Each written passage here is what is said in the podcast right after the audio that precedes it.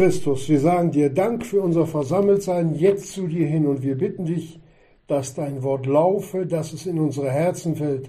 Rede zu uns, Herr Jesus, damit wir Veränderung erfahren. Amen. Amen. Text der Kolosserbrief, Kapitel 3, die Verse 10 bis 13. Wir gehen weiter und hören jetzt das Wort Gottes.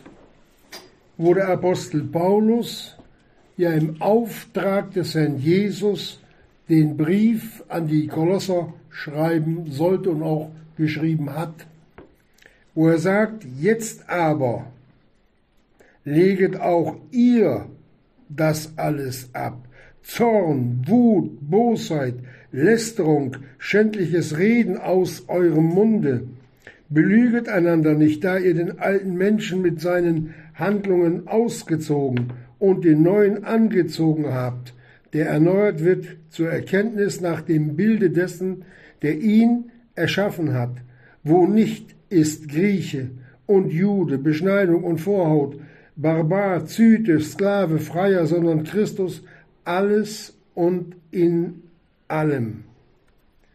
Zieht nun an als Auserwählte Gottes, als Heilige und Geliebte, herzliches Erbarmen, Güte, Demut, Milde, Langmut, einander ertragend und euch gegenseitig vergebend, wenn einer Klage hat wider den anderen, wie auch der Christus euch vergeben hat, also auch ihr.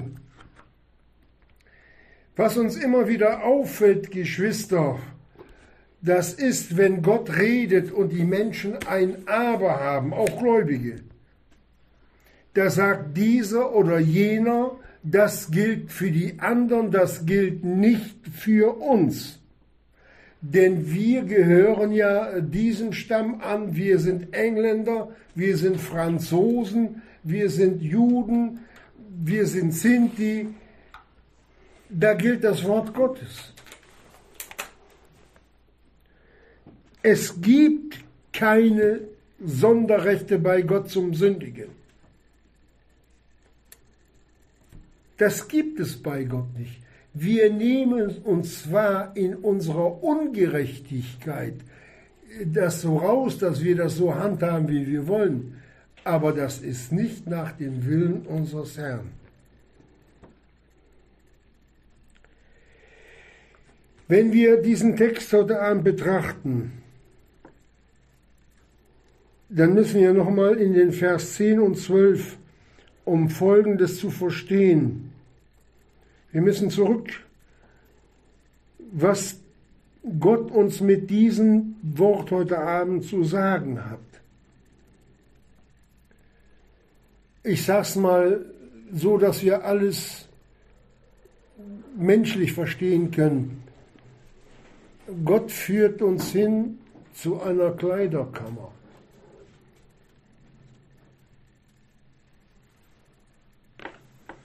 Da ist meinetwegen ein großer, großer Haushalt eine Kleiderkammer. Aber bevor ich wenn ich nun unterm Auto gelegen habe, mein, mein Kopf voller Fett ist und meine Hände sind dreckig und noch Ölschmiere an meinen Klamotten ist, dann gehöre ich erst ins Bad. Da wird erstmal gereinigt und dann kann ich die neuen Kleider anziehen. Das ist ja menschlich so, nicht? Das ist doch ganz normal. Aber wenn ich meine Latzhose anlasse und meine Arbeitsschuhe und dann darauf ein weißes Hemd drüber tue und einen Schlips und einen Hut auf meinen dreckigen Kopf und dann ziehe ich mir den Anzug an, den Stresemann, das dauert nicht lange, dann kommt der ganze alte Dreck nach vorne. Und genau das machen Kinder Gottes weil das Wort Gottes in den Gemeinden nicht klar und deutlich geredet wird. Das alte, dreckige Gewand muss runter. Da muss gewaschen werden. Und dann zieht man sich die Kleider an. Und diesen Vorgang, Jetzt menschlich ausgedrückt, da will der Herr Jesus seine Kolossergemeinde hinbringen. Ist eigentlich ganz leicht, eigentlich ganz normal, menschlich kann man sagen. Aber es gibt anscheinend, und die gab es auch in Kolossee, solche, ja, die sich nicht gewaschen haben, die den alten Dreck drunter gelassen haben. Und es dauert nicht lange, dann kommt das wieder hoch. Und das war in Kolossea.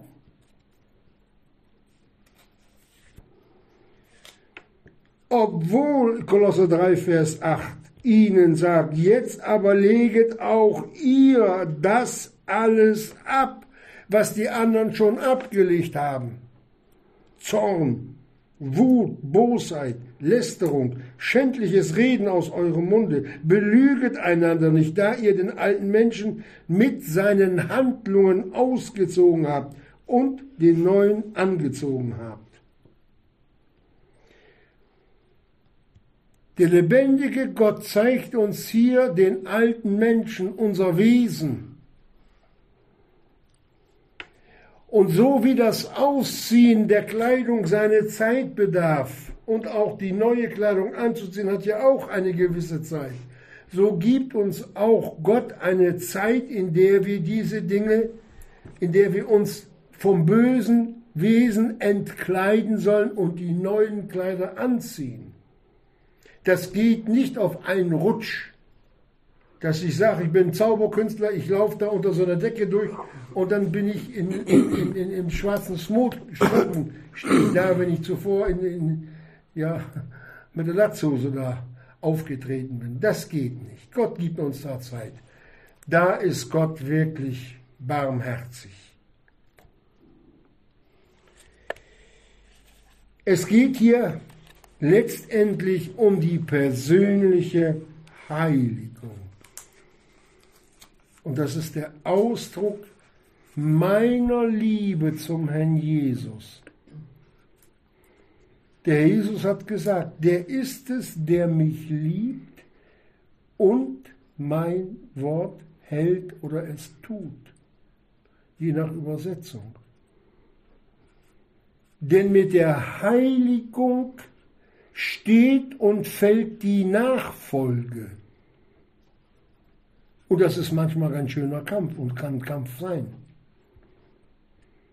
Aber wo wir wissen, dass der Herr Jesus Sieger über allem, was böse, was negativ ist und bleibt, und wir ihn auf unserer Seite haben.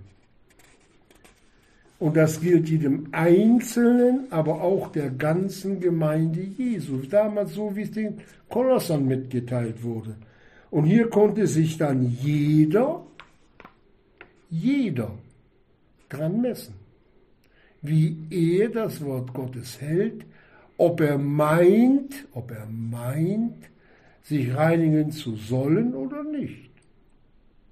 Jetzt geht es nicht darum, ich hatte mal vor langer, langer Zeit, das sind schon Jahrzehnte her, jemand gefragt, hast du dich gereinigt, kannst du mit zum Mahl kommen?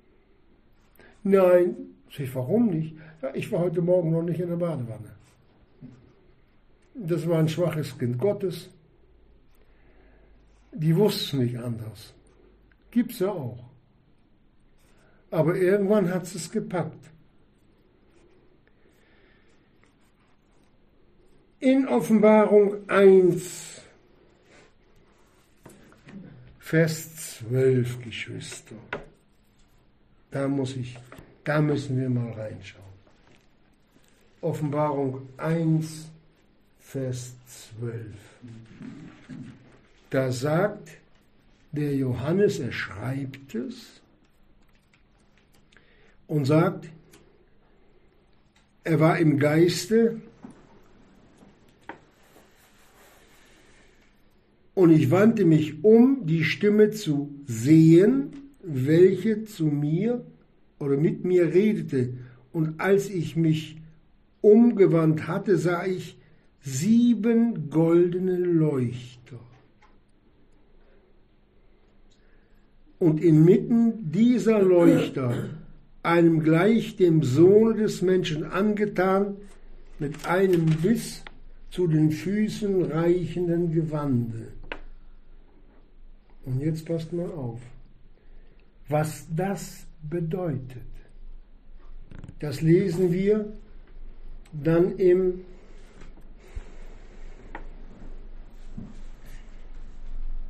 Vers 20. Das Geheimnis der sieben Sterne. Was ist das? Die da sind, die da in meiner Rechten gesehen hast, und die sieben goldenen Leuchter. Also es geht hier erstmal um die Leuchter. Die sieben Sterne sind Engel der sieben Versammlungen, Boten. Und die sieben Leuchter sind sieben Versammlungen. Wisst ihr, was uns hier Gottes Wort mitteilt? Wie Gott die Gemeinde sehen möchte. Herrlich, Gold. Herrlich. Sind wir zwar innerlich gemacht von der neuen Schöpfung her, wenn der himmlische Vater auf uns sieht, dann sieht er die neue Schöpfung in uns, die ist herrlich. Aber die sollte auch nach außen durchstrahlen. Und inmitten dieser sieben goldenen Leuchter sind ja zwar die Urgemeinden mit gemeint, aber dazwischen wandelt der Sohn Gottes fragen wir uns doch einmal selber, Herr Jesus, siehst du mich als Teil eines goldenen Leuchters an, in meinem Wandel verherrlicht zu deiner Ehre? Die Bibel redet viel tiefer, als wir es überhaupt meinen, aber Geschwister, wenn Gott so redet, dann hat er doch hat er doch etwas damit vor, was auf uns in der Ewigkeit wartet als Lohn. Gott möchte uns doch über und über und über, und da können wir noch hundertmal mehr sagen, beschenken, belohnen. Und all das, was er uns als Lohn in der Ewigkeit gibt, dient wiederum zur Verherrlichung seines Namens, dass wir den Herrn Jesus anschauen und sagen, was du mir gegeben hast. Wir werden vor ihm dafür niederfallen und ihn anbeten. Vielleicht erkennen wir manches Mal, wie weit wir von dem entfernt sind, was Gott sich in seinem Herzen mit uns vorgenommen hat. Und da gucke ich nicht auf euch, ich gucke dabei auf mich selbst.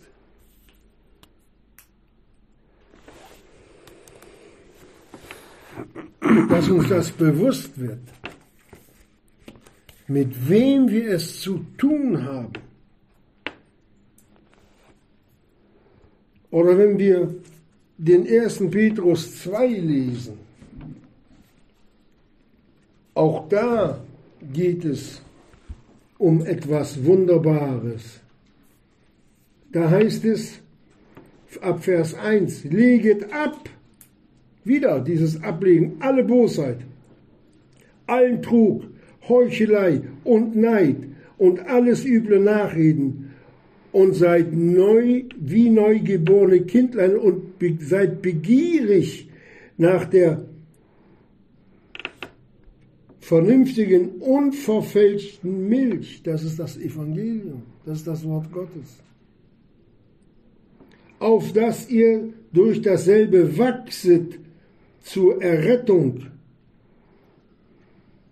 Nicht, dass wir wieder neu erlöst werden, sondern auch Errettung im Wandel. Wenn ihr anders geschmeckt habt, dass der Herr gütig ist, zu welchem kommend als zu einem lebendigen Stein vom Menschen zwar verworfen, bei Gott aber auserwählt kostbar, werdet auch ihr selbst als lebendige Steine aufgebaut ein was heißt, sagte da, ein geistliches Haus, ein heiliges Priestertum, um darzubringen geistliche Schlachtopfer, Gott wohlannehmlich durch Jesum Christus. Diese geistlichen Schlachtopfer, die bringen wir vor allen Dingen am Sonntag in der ersten Stunde, wenn wir über das Blut und über das Opfer Jesu am Kreuz auf Golgatha reden, wenn wir die Mahlfeier halten.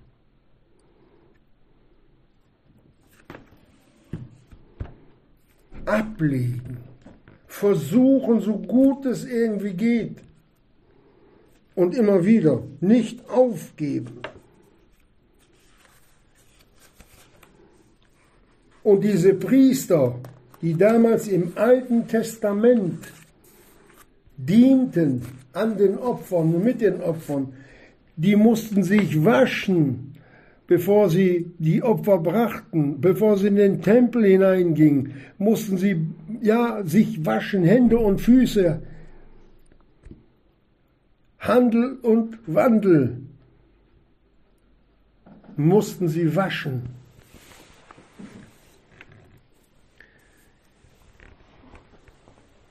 Das sind zwar jetzt alles Dinge, die man nur schwer und schwerstens verstehen kann als Weltmensch, aber wenn Gott sie uns mitteilt, dann werden sie leicht zu erkennen sein, einem jeden, der sich danach sehnt.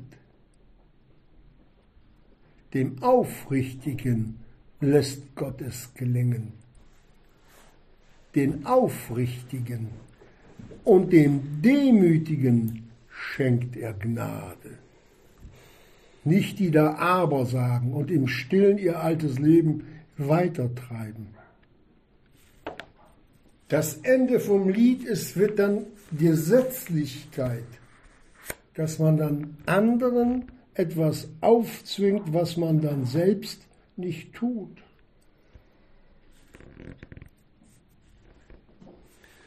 Gemeinde Jesu, wo bist du geblieben? Was hat er uns der Apostel mitgeteilt? Was sollen wir ausziehen? Was? Zorn, Wut, Bosheit, Lästerung, schändliches Reden aus eurem Munde. Dazu gehören auch die Lügen. Wer falsche Lehre weitergibt, belügt den Nächsten, ob er es weiß oder nicht weiß. Er macht sich schuldig. Ich möchte nicht die Last tragen, die manche schleppen, wenn sie sagen, man kann wieder verloren gehen, von der Errettung durch den Herrn Jesus abfallen. Das ist eine der grausamsten Lügen, die man Gott in die Schuhe schiebt. 1. Johannesbrief, Kapitel 5 kann man das alles nachlesen. Zorn. Zürnet und sündiget nicht. Gebet nicht Raum dem Teufel. Es gibt keinen menschlichen gerechten Zorn. Der einzige, der zornig sein kann und gerecht dabei ist, ist Gott. Und sonst keiner. Aller Zorn ist sündig und belastet. Belastet, gebet nicht Raum dem Teufel. Zorn und Wut, Bosheit, in dem Wort Bosheit steckt auch das Wort böse, der Böse. Das sind aber alles Dinge, die, hier, die wir hier lesen, die vom, vom Bösen und aus dem Bösen herausstammen. Lästerung. Dann ist es egal, ob ich, ob ich den lästere oder jenen, ob ein Kind Gottes oder Gott. Es ist alles Sünde, es ist alles Schuld. Und wie viel Lästerung hören wir nicht heute noch, auch bei Gläubigen, anstatt für solche, die sich nicht helfen können, für die zu beten, auf die Knie zu gehen und zum Herrn Jesus zu rufen und zu schreien, hilf dem Bruder, hilf der Schwester. Und oftmals auch dieses schändliche Reden. Ich sage nur eines. Es zeigt das verderbte Herz eines solchen Menschen auf. Auch was ein Kind Gottes ist. Denn die Bibel sagt, wes das Herz voll ist, davon geht der Mund über. Die sündlichen Eruptionen aus dem Herzen entladen sich aus dem Mund und in der bösen Tat. Es ist eine Katastrophe, wenn das Herz vom Bösen regiert wird. Eine Katastrophe, wirklich. Führt immer, immer in die Tiefe. Dieses lesen wir, was, wo, der, wo der Mund von voll ist, in Lukas 6, 45. Und in Römer 2, Vers 9 auch noch so ein Erkennungsmerkmal an den Gläubigen. Römer 2, Vers 9. Da heißt es Drangsal und Angst über jede Seele eines Menschen, der das Böse vollbringt.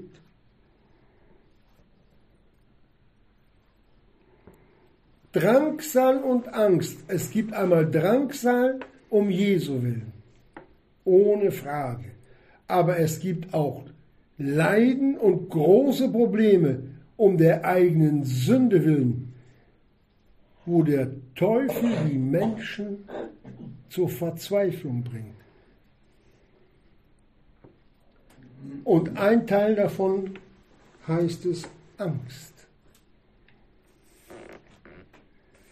Wer sich fürchtet, ist nicht vollendet in der Liebe, sagt der erste Johannesbrief.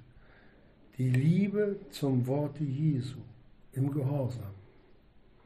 Denn die vollkommene Liebe, wenn ich meinen Heiland so liebe, dass ich das Böse nicht tun will und mich bemühe zu reinigen, das treibt die Furcht, die Angst aus. Gehorsam hat austreibende Wirkung. Das sagt nicht ich, das sagt die Bibel, das ist Gottes Wort. Und das dürfen wir für wahr halten. Ein Mensch muss, ein Kind Gottes muss nicht mit Angst leben. Jesus macht frei, Jesus vollendet, verändert. Aber das Geheimnis heißt auch, das sagt der Jesus auch, dieses Wort, lasset los und ihr werdet losgelassen. Lasst von der Sünde los, dann werdet ihr von den Folgen der Sünde auch losgelassen.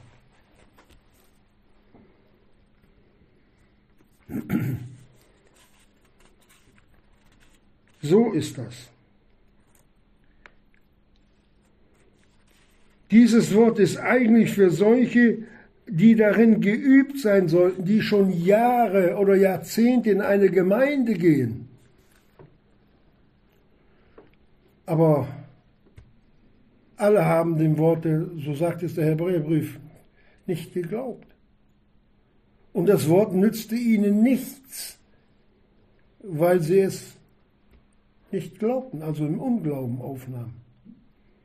Das Wissen um das Wort Jesu bringt überhaupt nichts, null.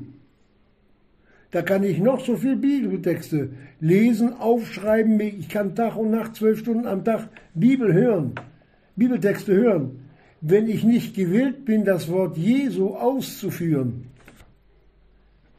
dann nützt es mir nichts. Dann ist das Theorie.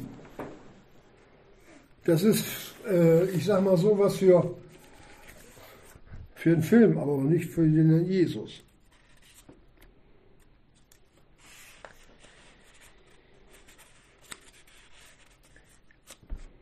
Also, wir hatten ja gehört von den dreckigen, besudelten Kleidern. Wenn wir nun die alten schmutzigen Lumpen ausgezogen haben und wir uns neu bekleiden, und zwar sagt die Bibel im Vers 12 als Auserwählte, als von Gott als Heilige und Geliebte angesprochen. Heilige und Geliebte. Heilige sind nicht die Figuren, wie sie in irgendeiner Kirche stehen. Das sind Holzer, das sind äh, Beton oder Eisen oder Stahl oder Gold oder Silber. Die wahrhaftigen Heiligen, das sind die Kinder Gottes. Es gibt keinen heiligen Petrus, vor dem wir uns auf die Knie äh, beugen müssen. Es gibt auch keinen heiligen Petrus und keinen heiligen Paul. Das waren auch nur Heilige und Geliebte, so wie alle Kinder Gottes sind. Aber von diesen Männern Gottes, die haben versucht, den Willen Jesu zu tun und haben es getan. Das waren auch Versager, aus denen der Herr Jesus solche Vorbilder formen konnte. Aber viele haben ja Angst. Es könnte ja wehtun, wenn man Sünde lassen muss. Dann laufen sie lieber so herum, anstößig vor Gott und vor Menschen, vor den Kindern Gottes. Und hier gibt der Herr Jesus den Kindern Gottes das Wort als Erinnerung, denn als die Kolosser angefangen haben, als die sich bekehrt haben, um was ging es da zuerst? Um ihre Verlorenheit wegen ihrer Sünden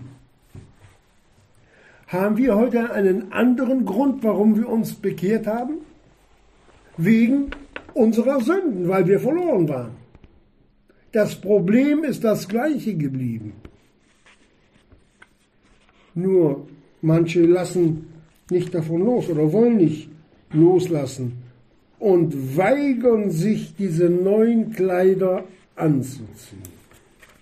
Das ist das Problem unser eigenes, nicht des Herrn Jesus. Ich habe schon gehört, ja, wenn du, wenn du das dann machst, dann weint der Herr Jesus. Dann ist aber ganz traurig. Ach du liebe Zeit.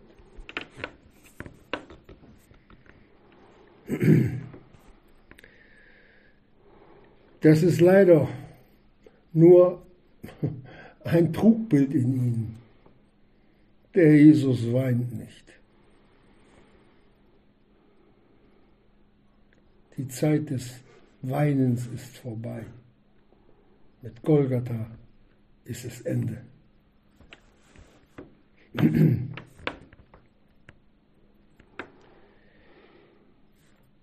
Wir sehen nur hier in diesem Textwort und in der ganzen Bibel, wie unermüdlich unser Herr und auf so vielfältige Weise immer wieder daran erinnert, dass die Sünden der Menschen verderbt ist und dass durch die Sünden der Tod zu uns allen durchgedrungen ist und dass wir durch ungenügende Reinigung dem Teufel geben, uns als seine Werkzeuge zur Zerstörung der Gemeinde zu benutzen.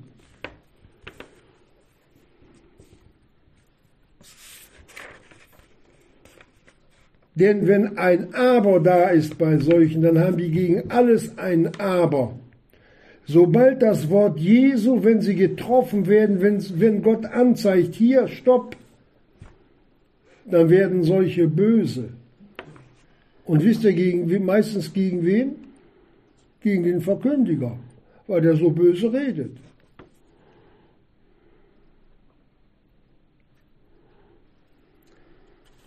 Und Gott wird nicht müde und lässt dann im Vers 12 durch den Apostel Paulus nochmal die Aufforderung an sie ergehen, zieht nun an oder habet nun angezogen.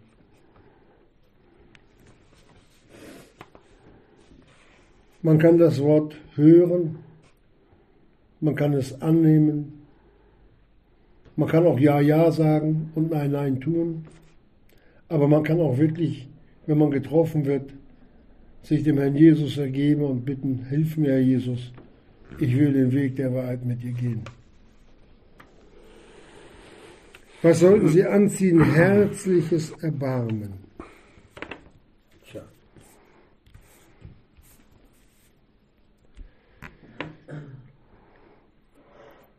Das ist ein Wesenszug Gottes, Erbarmen. Gott, der reich ist an Erbarmen wegen seiner vielen Liebe, lesen wir im Epheserbrief. Epheser 2, Vers 4. Und so sollten auch wir voller Erbarmen gegen den Bruder, gegen die Schwester sein. Nicht ihre Sünden für gut halten. Da sollen wir schon ein gerechtes Urteil darüber fällen. Aber wissen wir, wie es in dem Bruder aussieht, ob er schon kann oder nicht kann? Wir wollten auch eine Chance beim Herrn Jesus haben und wir haben sie bekommen und sollten sie auch dem anderen dann wirklich schenken, ohne uns dabei zu überheben. Oder die Güte zieht nun an, Güte. Im Römerbrief 2, Vers 4 heißt, weißt du nicht, dass es die Güte Gottes ist, die dich zur Buße leitet? Ein Knecht des Herrn soll nicht streiten, sondern gegen alle sanftmütig sein, ob ihn Gott nicht Buße schenkt, auf dass sie wieder rauskommen aus den Fallstricken des Teufels. Gütig sein und nicht über den anderen den Stab brechen.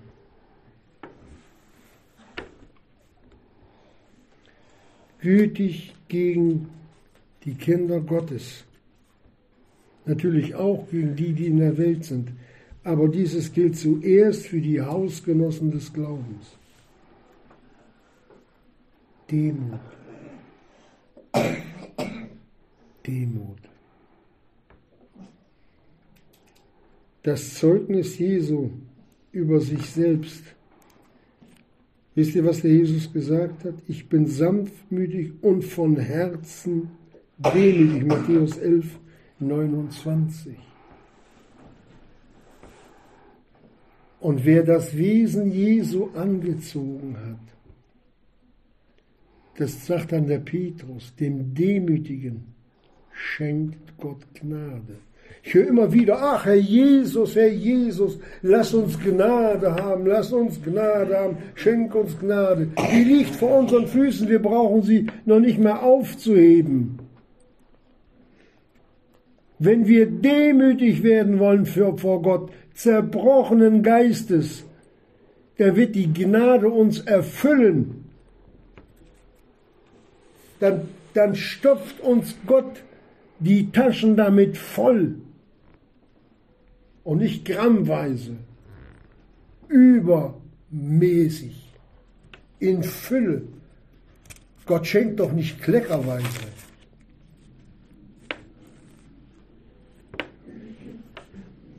Milde. Tja, milde sein. Nicht rauchen milde Sorte. Das ist damit nicht gemeint. Milde ist ein Wesenzug seiner Liebe. Gott, der nicht will, dass Menschen oder irgendwie jemand verloren gehe. Unser Heiland Gott, der da will, dass alle Menschen errettet werden. Er gibt ihnen die Chance, wo Gott eine Chance sieht. Und wie häufig lassen wir die Chancen an uns vorübergehen.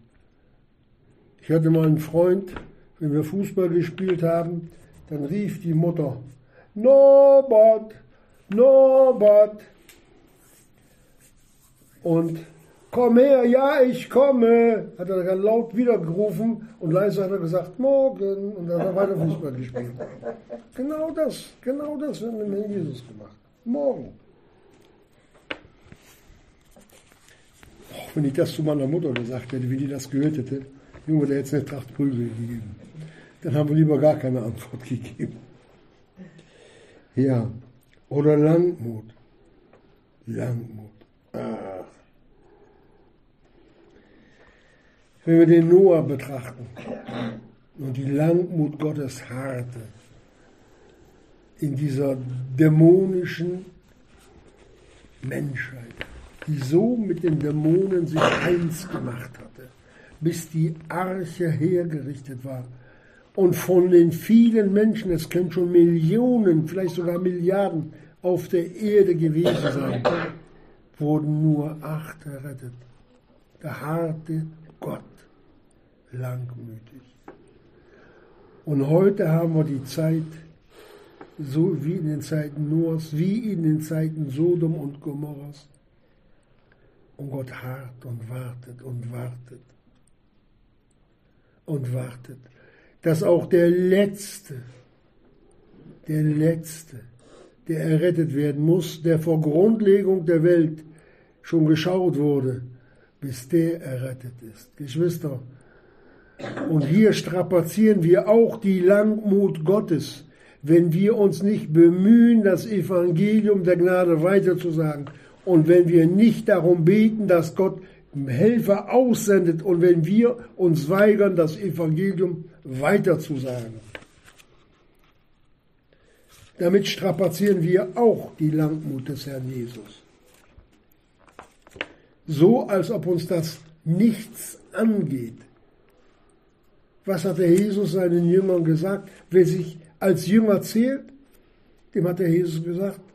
Was hat er gesagt? Geht hinaus in alle Welt und verkündigt das Evangelium. Aller Kreatur, jeden Menschen. Und lehre sie zu halten, alles, was ich euch befohlen habe. Und taufet sie. Macht Jünger aus ihnen.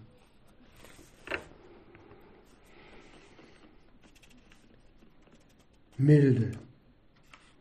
Langmut. Die Langmut Gottes zögert das Gericht hinaus, wenn, ich sag's mal, Geschwister, sobald die Gemeinde Jesu weg ist, gibt es einen Scheinfrieden, dann tritt der Antichrist offen auf. Dann ist er da als Person. Und dann folgen dreieinhalb Jahre, die nicht zu beschreiben sind was hier über diese Erde geht. Das, was wir da lesen, ist schon grausig. Nicht grausam, schon grausig. Und da sind sieben Gerichte, über die die Bibel schweigt. Wer weiß, was da noch alles auf die Menschen loskommt.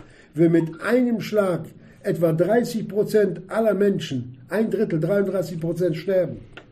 Und dann nochmal danach, davon das ein Drittel. gerichtsreif. Wir sind dann Zuschauer und schauen von oben herab und wissen genau, genau so ein Urteil hätten wir auch empfangen, wenn der Herr Jesus uns nicht errettet hätte.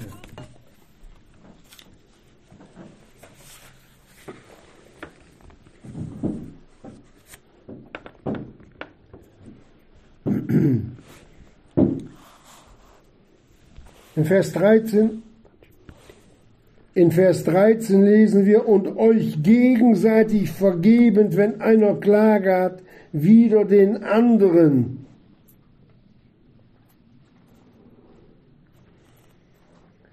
Und dazu brauchen wir keine Auslegung, Geschwister. Denn es heißt weiter, Vers 13c, so wie auch der Christus euch vergeben hat, also auch ihr. So sollen wir vergeben, wie Christus vergeben hat. Ich erinnere nur an das Vaterunser. Es war ein Israel-Gebet, aber da steht etwas geschrieben, wo der Herr Jesus sie lehrt, wenn die Jünger nun beten und vergib uns unsere Schuld, so wie wir vergeben unseren Schuldigen.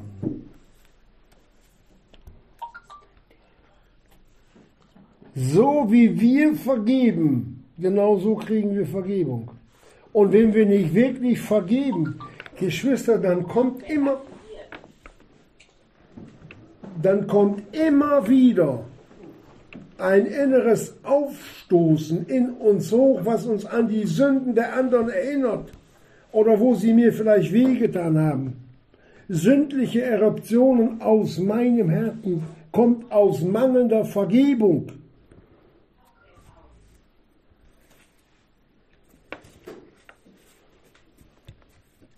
Wie häufig habe ich schon gehört, ja, der hat aber doch. Ihr hast ihm vergeben, ja, aber warum wirfst du ihm das jetzt wieder vor? Das macht ja der Jesus auch mit dir, nicht? Der, der tut dir 24 Stunden am Tag. Nein, das kann er nicht. Es steht geschrieben über den Herrn Jesus, wenn wir bekennen, so ist er treu und gerecht, dass er uns die Sünden vergibt und uns reinigt von aller Ungerechtigkeit.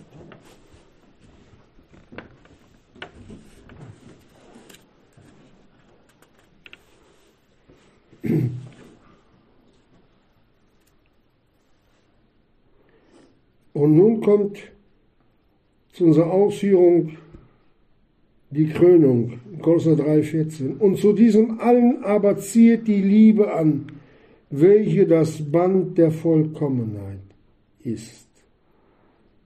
Die Liebe anziehen.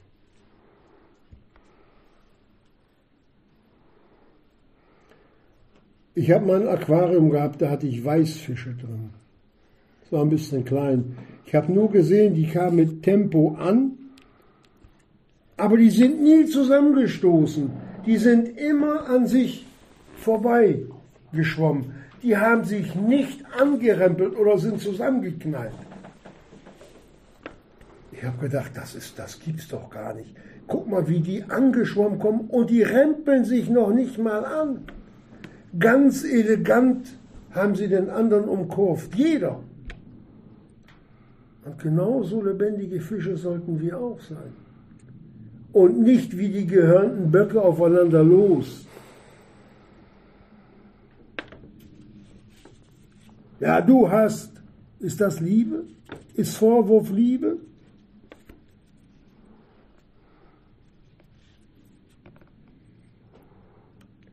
Dieses Wort hier in Kolosser 3, Vers 14, das ist das Evangelium im Evangelium, das hier von der Liebe Gottes spricht. Das erinnert uns so an Johannes 3, Vers 16. Denn also hat Gott die Welt geliebt, dass er seinen Sohn gab, auf dass alle, die an ihn glauben, nicht verloren gehen. Das sind Worte, die der Herr Jesus selbst in den Mund genommen hat. Und dazwischen stand das Leiden, was ihm auch wir durch unsere Sünden angetan haben, ohne dass er den Mund dafür aufgegen uns aufgemacht hat.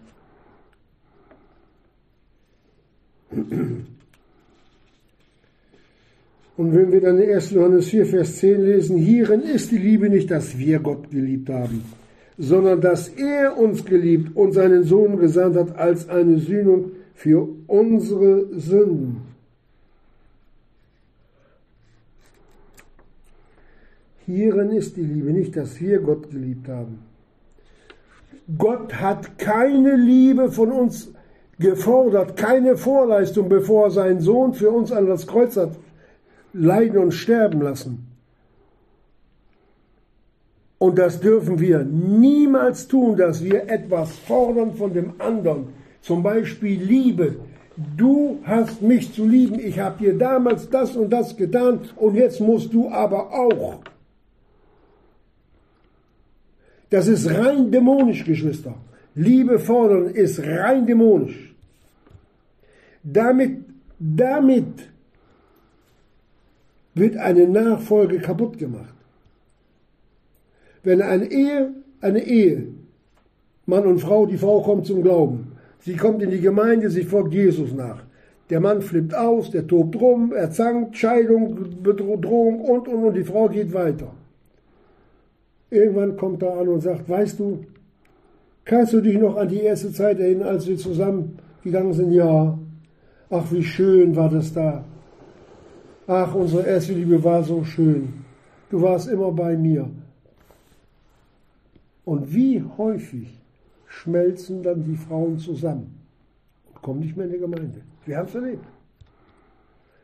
Wenn der Teufel nicht mehr weiterkommt mit Gewalt und Trick und List, kommt er mit Liebe, mit falscher Liebe. Anstatt sie weitergeht und er ihren in Furcht keuschen Wandel sieht und sieht, ach, die macht ja nur noch alles gut, ohne dass sie ihm jeden Tag sagt, bekehr dich, bekehr dich, bekehr dich. Da werden harte Männerherzen weich und die finden auch zum Herrn Jesus. Ich sage euch das. Alles in der Bibel nachzulesen. Wer weigert sich denn aus der Kleiderkammer Jesu, sich da das Passende, was der Herr Jesus anbietet, anzuziehen? Diese Kleiderkammer, die er ganz, ganz weit geöffnet hat für jedes Kind Gottes. Und fordert uns auf, zieht nun an. Zieht nun an.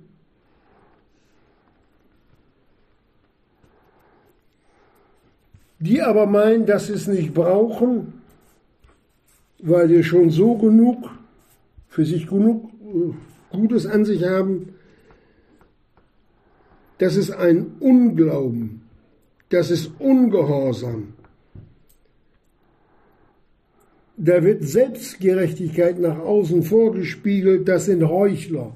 Das sind die, die die Bibel oder der Herr Jesus damals in den Pharisäern gesehen haben, hat die so getan haben, als ob. Äußerlich. Der Herr Jesus hat es ihnen gesagt.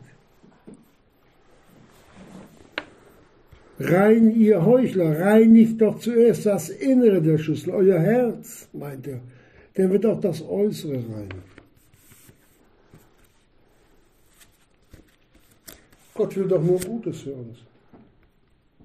Die Menschen, ja auch Kinder Gottes, haben Angst.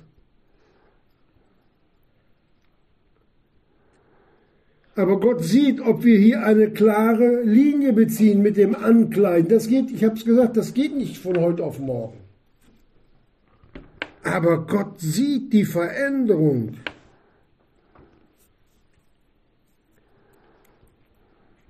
Durch Bekennen was ich in mir habe, wenn Gott dann Licht gibt und ich dann im Lichte Gottes sehe, seine Langmut, die er über Jahre oder Jahrzehnte schon mit mir hatte, und ich dann erstaunt darüber bin, Herr Jesus, und trotzdem liebst du mich, hast mir nichts vorgeworfen. Wenn dieses Erstaunen in uns kommt, Geschwister, dann wenn wir dann die, die Ernsthaftigkeit seines Wortes erkennen, wenn dann Betrübnis einzieht, dass Gott mich so lange ertragen hat, dann weint man.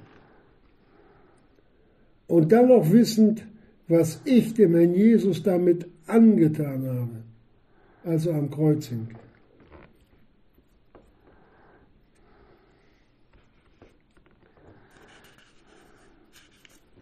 Das ist die Gesinnungsänderung, wo der Mensch Gottes erneuert wird zur Erkenntnis, mit wem er es zu tun hat.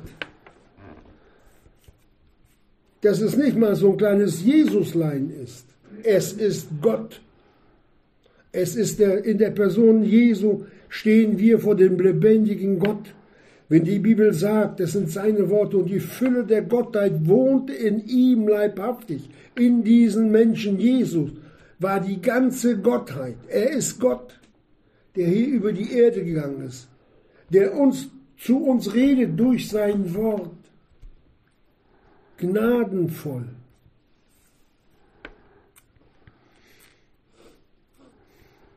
Wir sollen uns verändern lassen. Durch Heiligung kommen wir zur Erkenntnis Jesu. Und durch Nichtheiligung erkennen wir den Herrn Jesus nicht. Ganz einfach. Blinde Kinder Gottes. Die Auswirkungen dieser, dieser Kleidungswechsels, das heißt, was früher eine sündliche Freude bereitet hat, sagt der Paulus, Dinge, deren ihr euch heute schämet, Römer 6, Vers 12. Und zwar Beschämung vor dem Herrn Jesus. Herr Jesus, dass ich das getan habe. Vielleicht auch noch als Kind Gottes. Und wir, jetzt hören wir mal einmal genau hin, werden erneuert, Kolosser 3, Vers 10b, zur Erkenntnis nach dem Bilde dessen, der ihn erschaffen hat. Zur Erkenntnis Jesu, des Sohnes Gottes, der uns erschaffen hat, uns Menschen.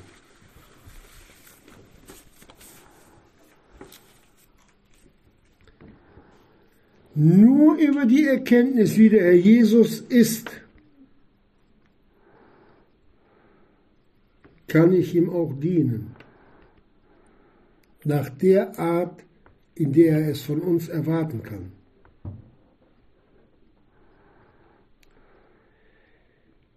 Deswegen hat er uns sein Wort gegeben, hat uns die Verkündigung geschenkt in den Gemeinden. Römer 10, der Glaube kommt aus der Verkündigung die Verkündigung aber durch Gottes Wort. Und hier hat der Teufel sich in die Gemeinden hineingeschlichen und hält die Gefangenen fest und flüstert ihnen ein, du bist errettet, du brauchst nicht in die Gemeinde. Und die Ungläubigen sagen heute schon, ja, aber in eine Kirche, äh, da gehe ich nicht hin. Ja. Wie viele Kinder Gottes sind Glaubenssolisten? Gucken sich die Sachen im Fernsehen an, da gibt es ja ganz tolle Frauen, die da predigen mit kurzen Haaren wie die Männer, in, in, in Klamotten wie die Männer und die Unsinn reden.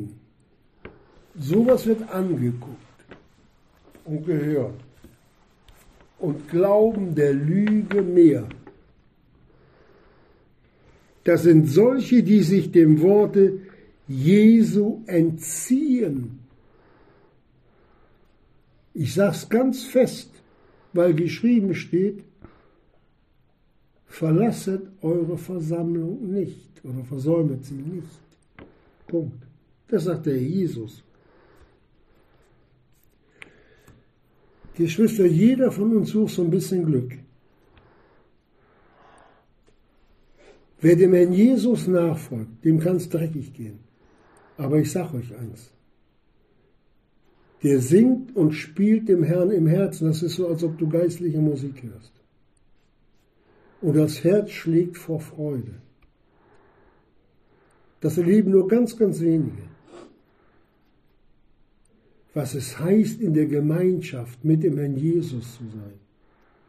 Wenn sich der Himmel für dich öffnet, Geschwister, wir haben alle Zeit, freien Eintritt in das Heiligtum, Hebräerbrief, auf dem neuen und lebendigen Wege. Bis dahin, wo der Herr Jesus auf dem Gnadenthron sitzt, wenn wir das verstehen könnten, dass ich weiß, ich knie mich jetzt nieder und bin im Himmel vor dem Herrn Jesus, vor seinem Thron und rede mit ihm. Und er antwortet. Geschwister.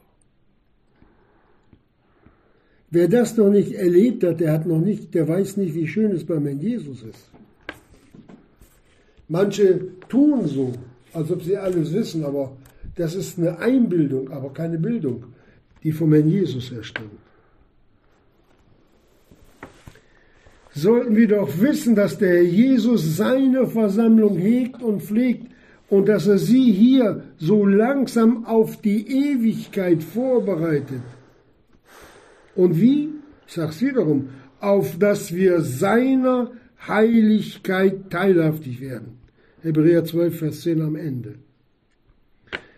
Aber die Bibel sagt auch, aber der Glaube ist nicht jedermanns Teil. Es liegt an uns. Wenn wir meinen, dass wir das Wort Gottes so auslegen, wie man saure Heringe einlegt. Denen sei gesagt, ihr irret sehr, das hat der Jesus den Schriftgelehrten gesagt, weil ihr die Schriften nicht kennet. Nicht irren, ihr irret sehr. Den Verlorenen sei gesagt, sie haben, die sich nicht zum Herrn Jesus bekehren und mit ihren Sünden kommen, um sich abwaschen zu lassen durch sein Blut, das er am Kreuz vergossen hat. Ihr habt, ihr habt euch geirrt um den Preis eurer Seelen. Ihr geht verloren. Gott redet so klar und deutlich. Und die Müden, die nicht können, den ruft der Jesus auf, kommet her, alle, die ihr mühselig und beladen seid, ich will euch Ruhe geben. Wer lässt sich denn rufen? Wer, wer findet Ruhe am Herzen Jesu? Ja, ja, ich habe auch mal in der Bibel gelesen, ja, ich war auch schon mal in der Kirche oder in der Gemeinde. Ja, ich, ich kenne die Bibel. Hast du denn verstanden? Ja, natürlich. Aber ich bin nicht mit allem einverstanden. Hm. Na, sowas. Ja, die kriegen eine besondere Wurst vom Herrn Jesus gebraten. nee, nee. Die bleiben so, wie sie sind, verloren. Und die Kinder Gottes, die nicht wollen, die werden nicht verändert. Die bleiben so, wie sie sind.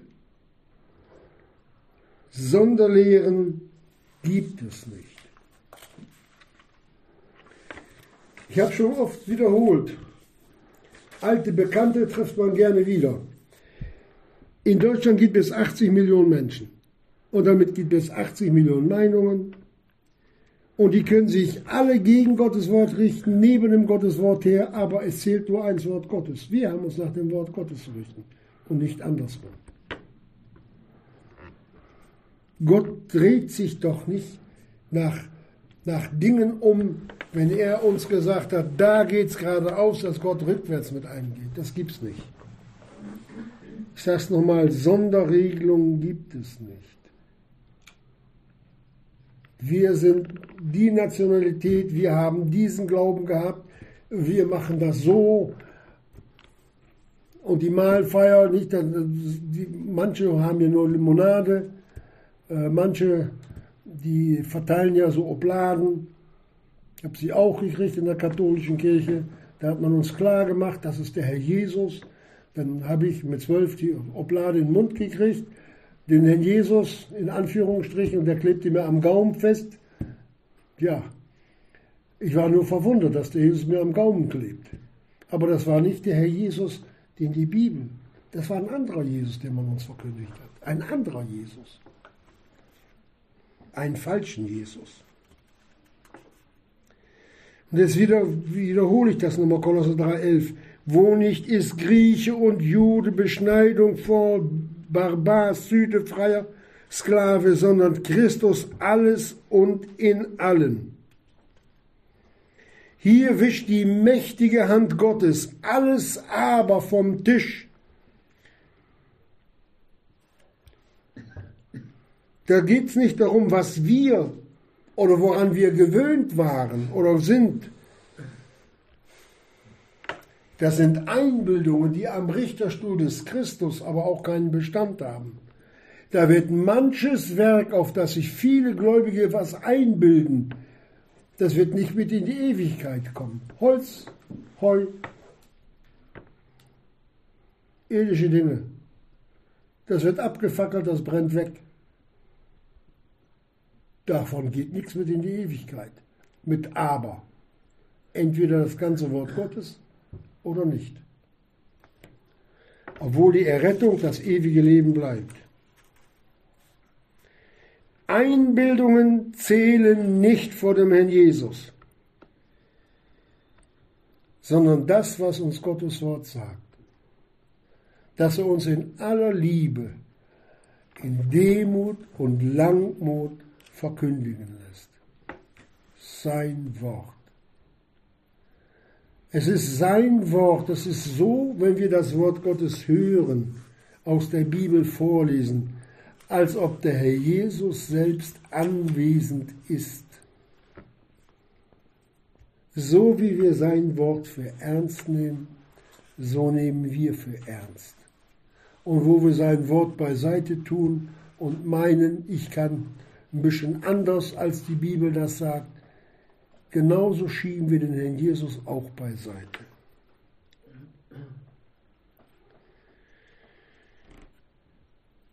Der Jesus will uns durch sein Wort vor Verlust und Schaden bewahren. Er, der in seiner Liebe für die vor ihm liegende Freude auf seine Braut, die Gemeinde, das Kreuz erduldet hat, der uns, wie wir es anfangs gehört haben, als einen goldenen Leuchter sieht. Herrlich. Oder so sind wir benannt. Ob wir es sind, frage jeder selbst, ob er das Licht hat, das der Bibel entspricht, als Auserwählte Gottes, als Heilige und Geliebte. Amen.